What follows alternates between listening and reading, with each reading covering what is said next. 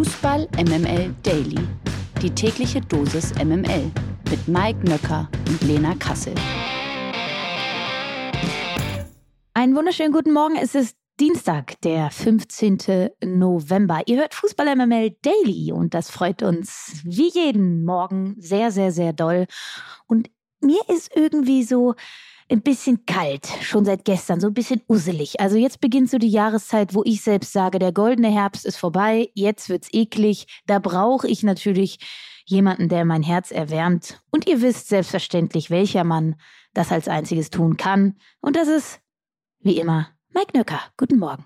Guten Morgen, liebe Lena.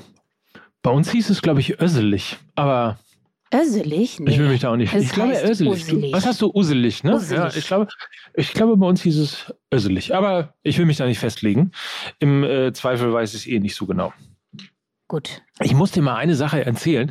Ich war ein bisschen entsetzt, ehrlicherweise, dass du gar nicht da warst, aber die Lesung vorgestern Abend. Wo warst denn du da eigentlich? Die war in Berlin, die war in deiner Stadt. Zu meiner Verteidigung äh, muss ich sagen, dass ich äh, am gestrigen Montag wirklich einen sehr vollgepackten Tag hatte. Zahlreiche Podcast-Aufnahmen. Du weißt, ich bin eine vielbeschäftigte Frau. Ich möchte noch nicht zu viel verraten, aber da wird eventuell das ein oder andere veröffentlicht in dieser Woche. Und von daher habe ich mich, lieber Mike Nöcker, am Sonntagabend vorbereitet, weil ich ja auch immer sehr gut vorbereitet bin. Es tut mir leid, wie war es denn? Es war großartig. Ich muss wirklich sagen, es ist eine tolle Reise gewesen, irgendwo zwischen äh, den äh, WMs, also von 54 bis heute. Ähm, ein bisschen Vorfreude, äh, das haben wir ja jetzt bei diesem Turnier nicht. Insofern haben wir sozusagen Nachfreude gespielt. Zwischendrin äh, hat äh, der geschätzte Kollege Gerhard Walther aus seinem Buch äh, Die WM und ich gelesen. Äh, Lukas Vogelsang hat aus äh, seinen Zeitlupen gelesen. Es war ein wirklich, wirklich lustiger Abend und trotzdem hat man, glaube ich, irgendwie auch das eine oder andere an Haltung und Meinung mitgenommen. Also das kann nur noch mal für alle die, die jetzt denken, ah, hätte ich doch auch irgendwie gerne gemacht, aber Berlin ist weit. In Essen sind wir noch. Und zwar am 8.12. und auch äh, in München am Wochenende. Der äh, Kollege Waldherr und der Kollege Vogelsang äh, machen das dort alleine im Stadion an der Schleißheimer Straße. Tickets gibt's bei fußballmml.de und falls ihr irgendwo noch Lust habt, uns irgendwohin einzuladen, in irgendeine Kneipe oder ähnliches, sagt uns Bescheid. Es macht wirklich großen, großen Spaß. Spaß macht das hier nicht. Die Ohrfeige. Wobei das, was Cristiano Ronaldo gemacht hat, kommt weniger einer Ohrfeige, sondern vielmehr einem äh, Rundumschlag gleich. In einem 90-minütigen TV-Interview mit Piers Morgan, das ist der, der Meghan Markle so gerne mag, äh, hat CR7 einfach mal kurzerhand seinen Club Manchester United auseinandergenommen. Er begann seine harsche Kritik mit den Worten, ich denke, die Fans sollten die Wahrheit erfahren.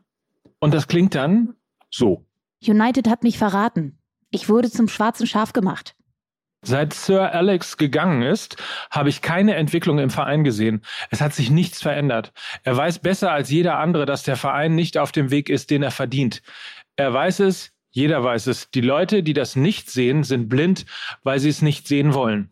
Über United-Trainer Ten Hag sagte er dann folgendes: Ich habe keinen Respekt vor ihm, weil er keinen Respekt vor mir hat. Auch an seinem Ex-Coach Ralf Rangnick ließ Ronaldo kein gutes Haar. Wie kann man Trainer von Manchester United sein, wenn man nicht einmal Trainer ist? Ich hatte noch nie von ihm gehört.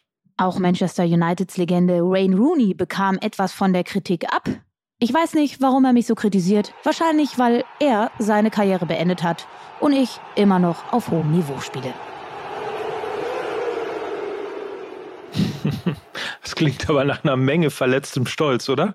Ja, also natürlich beschmutzt das bisschen weiter ähm, sein Denkmal, so öffentlich und medienwirksam ähm, Kritik zu äußern, ist jetzt nicht so der beste Stil und ich finde so in der Art und Weise, wie er das getätigt hat, also so, ich habe keinen Respekt vor Erik Ten Haag, weil er keinen Respekt vor mir hat, das klingt so sehr selbstgefällig und ähm, ich bin nach wie vor der Meinung, keiner ist größer als der Verein und das gilt eben auch für CR7. Nichtsdestotrotz ist es schon ganz schön spannend. Wenn wir nochmal auf die vergangene Saison gucken, da war Cristiano Ronaldo so in etwa die Lebensversicherung für Manchester United, hat 18 Premier League-Treffer erzielt, drei Torvorlagen gegeben, auch in der Champions League in sieben Spielen sechs Tore erzielt, also in Summe 24 Treffer.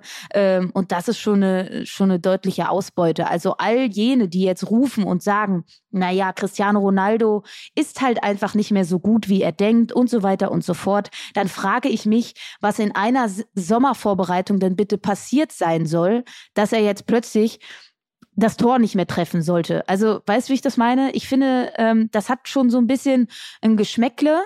Also es, ich glaube, es gibt einen anderen Grund dafür, dass er bisher nur drei Saisontreffer äh, hat. Und vielleicht liegt das wirklich an der, ähm, an dem strukturellen Problem, was Manchester United hat. Und natürlich muss man da auch die Frage nach Erik Ten Haag stellen. Also die Einwechslung verweigern. Das hat ja auch zum Beispiel schon Armin Younes bei ihm getan, äh, bei Ajax Amsterdam damals. Also auch das darf man nicht vergessen, was so Autorität von Erik Ten Haag angeht. Ja, möglicherweise äh, kann da auch jemand mit äh, Superstars oder mit Stars irgendwie nur schwer umgehen oder vielleicht auch mit schwierigen Charakteren. Soll es ja alles mal geben. Diese Frage, die jetzt kommt, ist so gemein. Das ist so ein Umgrätscher. Ich sag's nur, vorab schon mal. Ich lese es einfach mal so vor, wie es hier steht.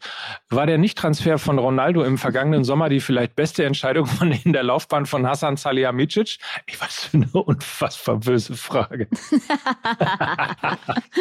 naja, Manchester United hat auf das Interview übrigens auch schon reagiert. In einem Statement heißt es, Manchester United nehme die Medienberichterstattung über ein Interview von Cristiano Ronaldo zur Kenntnis Ergebnis.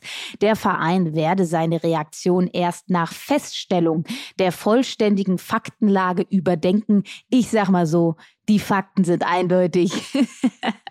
da, da muss es, keine Ahnung, Katja Saalfrank nochmal richten, äh, bevor die nochmal an einen Tisch kommen. Ich weiß es nicht, aber ich glaube, das Tischtuch, das ist mal sowas von zerschnitten. We will see. Pass mal auf, am Ende endet das alles in äh, den letzten beiden Jahren Ronaldo und Messi zusammen bei Inter Miami. Das ist gar nicht mal so unwahrscheinlich. The moment Major League Soccer went to Miami, they were at the headlines of all the big names Messi, Ronaldo, Neymar. I'm just curious, what is your sales pitch to one of those three players, if not all three of them? To be honest, it's not it's not a difficult pitch. You know, you just say Miami and they're like, okay. One, two, three, and then I want to hear Qatar, Qatar, Qatar, okay?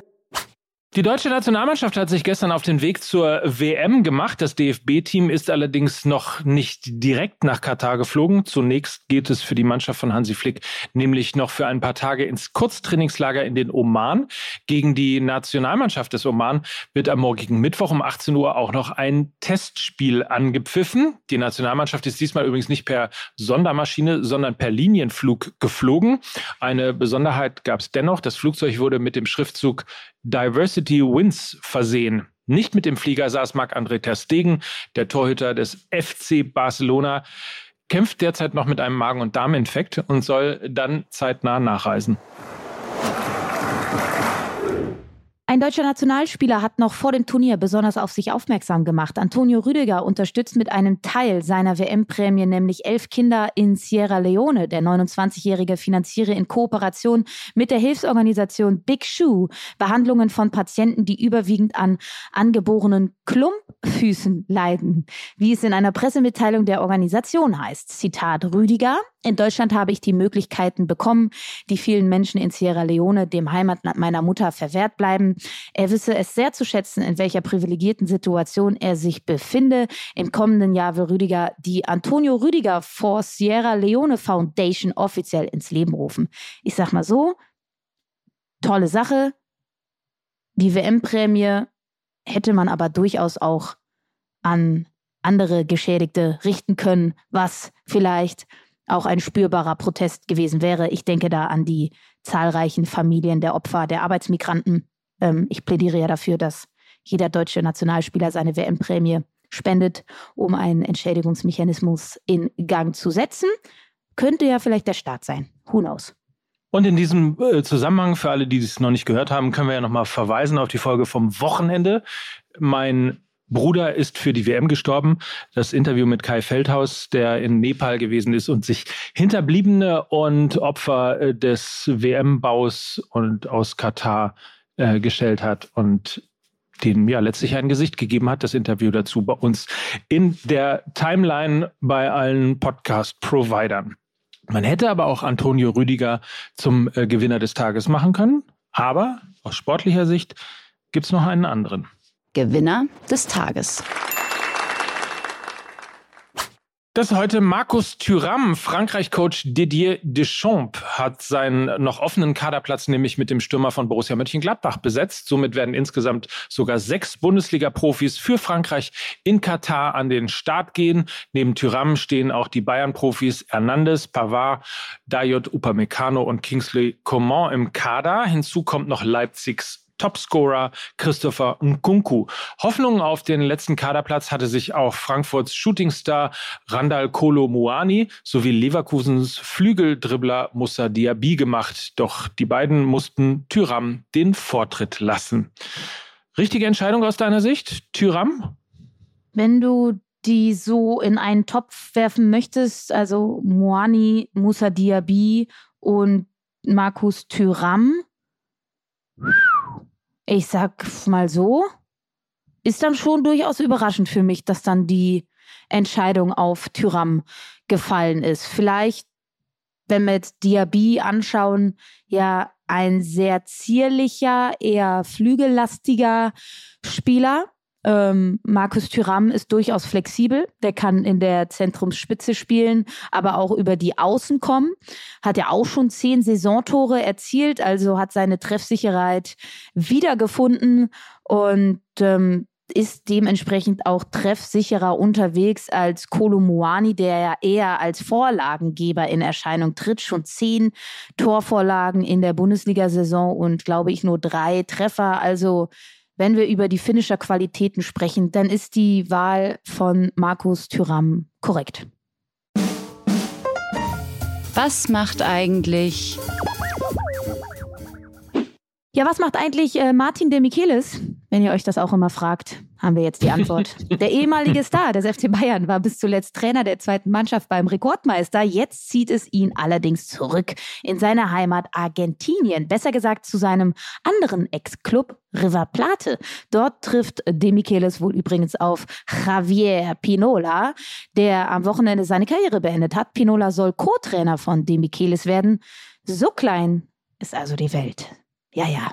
Wie gut, dass sie so klein ist, deswegen kann ich nämlich jetzt ganz locker von Studio B nach Studio A gehen, weil ich ja äh, jetzt hiernach tatsächlich die neue Folge Fußball MML mit aufzeichnen muss.